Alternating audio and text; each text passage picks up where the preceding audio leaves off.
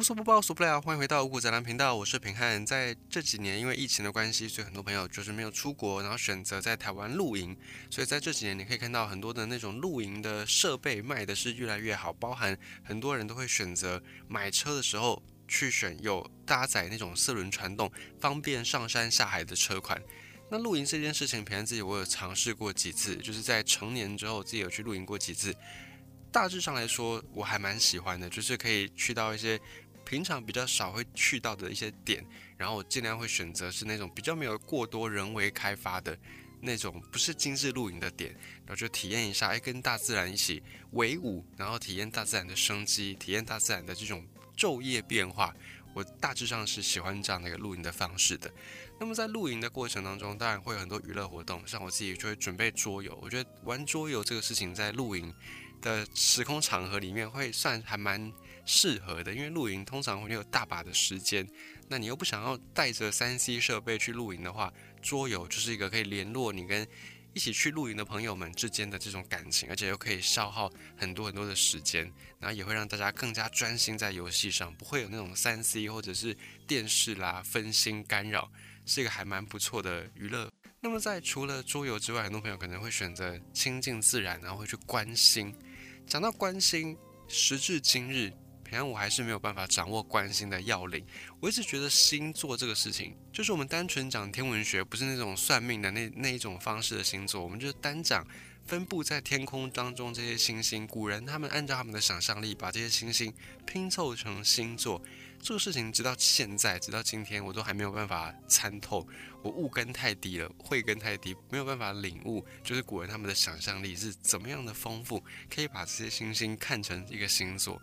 但总之呢，关心这个事情也是很多朋友还蛮喜欢的一个休闲嗜好。那你可以搭配着星图，甚至以前有那种教具啊，可能几十块钱就可以买买到一个星盘，它会告诉你说在什么场合、什么地点、哪一个时间，你会在什么地方、什么方位看到什么样的星座。以前在小学应该都有上过那种就是观星课，然后都会搭配这个教具。那现在智慧型手机里面也会有一些应用程式，可以帮助你辅助，就是用那种虚拟实境的方式，把你的手机拿起来，然后它就会直接在天空说描绘出你现在对着这个方位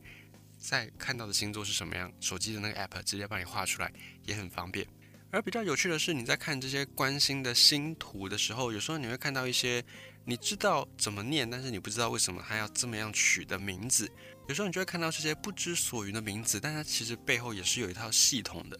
我们现在讲遥远的上古时代，先民们他们在看天空的时候，其实跟我们现在看到的天空基本上差不太多，都会先比较看到亮的星星。因此，大多数亮的星星都有一个专属的名字，而且各个文化当中通常也都会对这些星星加以命名，即便它们的名字可能不大一样，但是它们都会有一个名字。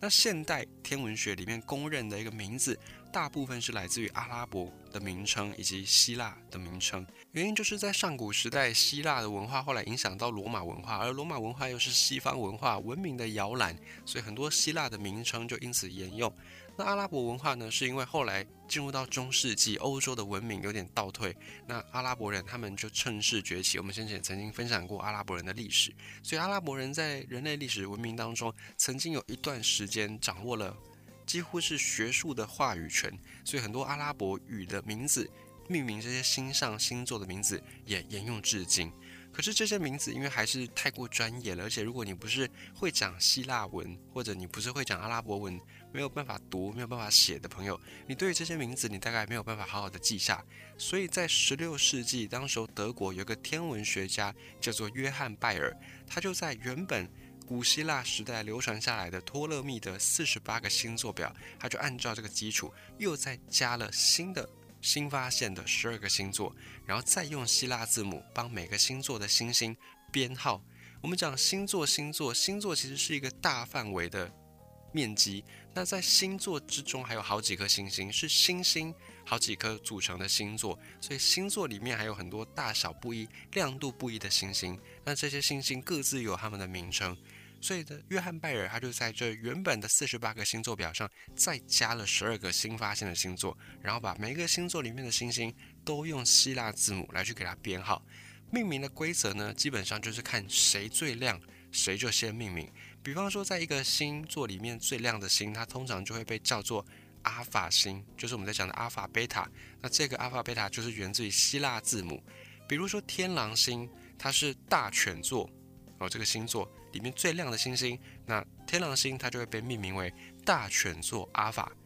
那或者是军事。军队的军市场的是军事星，它是大犬座里面第二亮的星，它就会被贝塔来命名，所以军事就会叫做大犬座贝塔。以此类推，每一个星座里面最亮的星，通常就会把叫做什么什么座的阿法，那第二亮就是什么什么座的贝塔。用这个方式来命名的这些星星呢，后来就把它称之为拜耳恒星命名法。这种命名方式有个好处，就是你不用需要对希腊字母有多深刻的了解，就像你在背英文，你不一定会讲英文，你不一定会把二十六个字母全部背完，但是你通常背到 A B C D E F G H I 哦，你能够背出这样的顺序，在命名星星的时候，其实就已经还蛮够用的。所以这套拜耳命名法后来被广泛使用。等到一九二八年，国际的天文联合会又把这个整个天区，就整个天上的星星，再把它划分为八十八个星座。那同样再把这八十八个星座里面的星星，也按照这个拜耳恒星命名法来命名。所以时至今日，你去到各大百科上面去看某一颗星星的资料，通常呢，他们也都会被标注说，在这个拜耳命名法底下，他们的星星的名字叫做什么。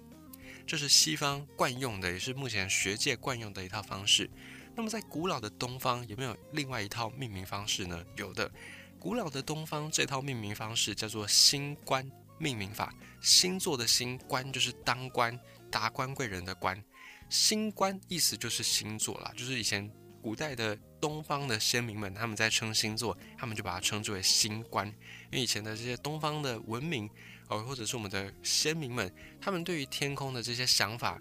可以参见我们先前讲过的《易经》。其实《易经》某种程度上就解释了先民们、东方先民们的宇宙观，然后中原一带他们对于天地的想法，他们的世界观是怎么样，你从《易经》都可以窥知一二。那以前的人也觉得说。天地四时，万物在变化，冥冥当中是有一套规律，就好比是有一套行政系统在运行，所以星座也被称之为星官，有点把它拟人化的那个味道在。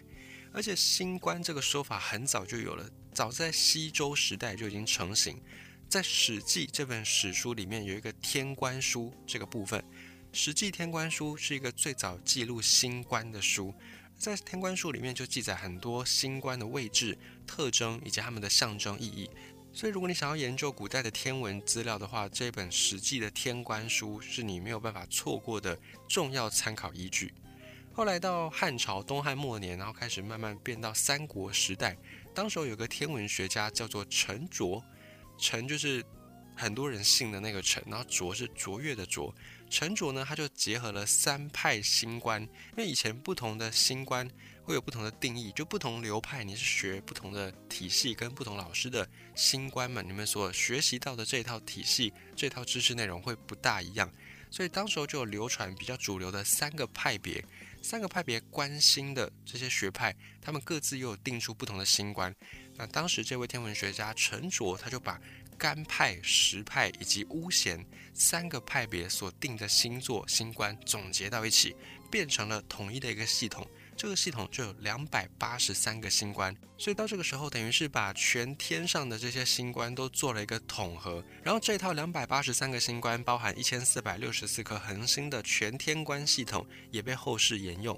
到了唐朝，当时候有一些学者，他们就创作了一首歌，叫做《单元子布天歌》，用七个字一句、七个字一句的方式，把这全天的星官都给介绍了一遍，而且呢，把整个天空分成三十一区，后世呢把它称之为是三元，石原岛的元就是一个土字旁，然后再一个一，一二三四五六的一，然后下面再一个一旦怎么样的旦，这个字念元，断垣残壁的垣，或者石原岛的垣。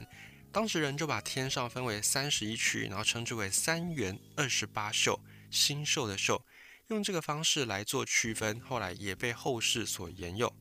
而在东方的这套星星命名规则上面，其实东西方的方向是差不多的，都是先画出星座、星官的范围，然后再把星座、星官里面的星星各自编号排名。可是实际上操作的方式却完全不一样。西方是按照亮度来排名，那在中原这边，东方的古代先贤们，他们并没有那么在意星星的亮度，而是他们会按照顺序，特定的顺序来帮星星命名。例如五车这个星官，它代表的就是天地所驾的五驾马车，就是天神所驾驶的五台马车。所以这个五车它的名称就叫做一二三四五的五车子的车五车。